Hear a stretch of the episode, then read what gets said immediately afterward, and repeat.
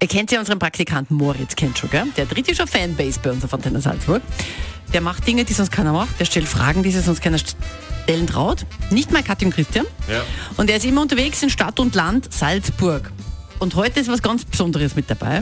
Und wir möchten im Vorfeld dazu sagen, er entscheidet immer selber, wo er gerne hingehen möchte. Ja, Ja. Also wir geben da die Jugend auch der Jugend die Chance, eigene Entscheidungen zu fällen, auch wenn es vielleicht manchmal die falschen sind. Ja, Das werden wir jetzt gleich hören, ob sie falsch sind. Unser Praktikant Moritz ist nämlich heute im Salzburger Hauptbahnhof, Achtung, in einem, richtig gehört, Erotikfachgeschäft. Also in der Redaktion haben sie zu mir gesagt, ich muss für mein erstes Mal bestens vorbereitet sein.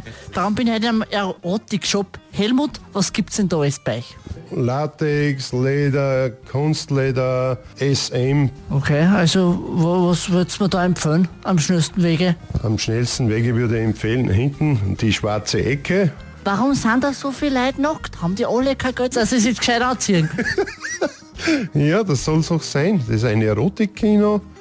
Unser ältester Kunde wird nächste Woche am Mittwoch 92 Jahre. Na, Von bravo. 18 bis 92 Jahre. Na dann hol er die Waldfee. Ich hab's auch Unterwäsche, hab ich gesehen. Die kann ich aber nicht zum Skifahren anziehen, oder? Nein, das geht nicht. Aber zum Rutschen. Zum Rutschen, was kann man... Zum Sackelrutschen.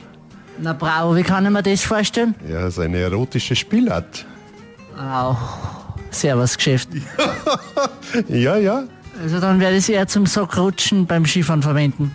Nein, eher nicht. Es ist nach dem Skifahren.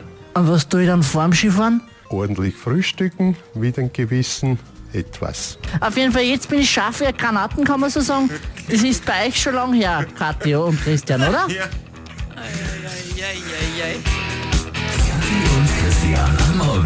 Für die ansässigen Stammesvölker sind sie heilig. Auf der Antenne.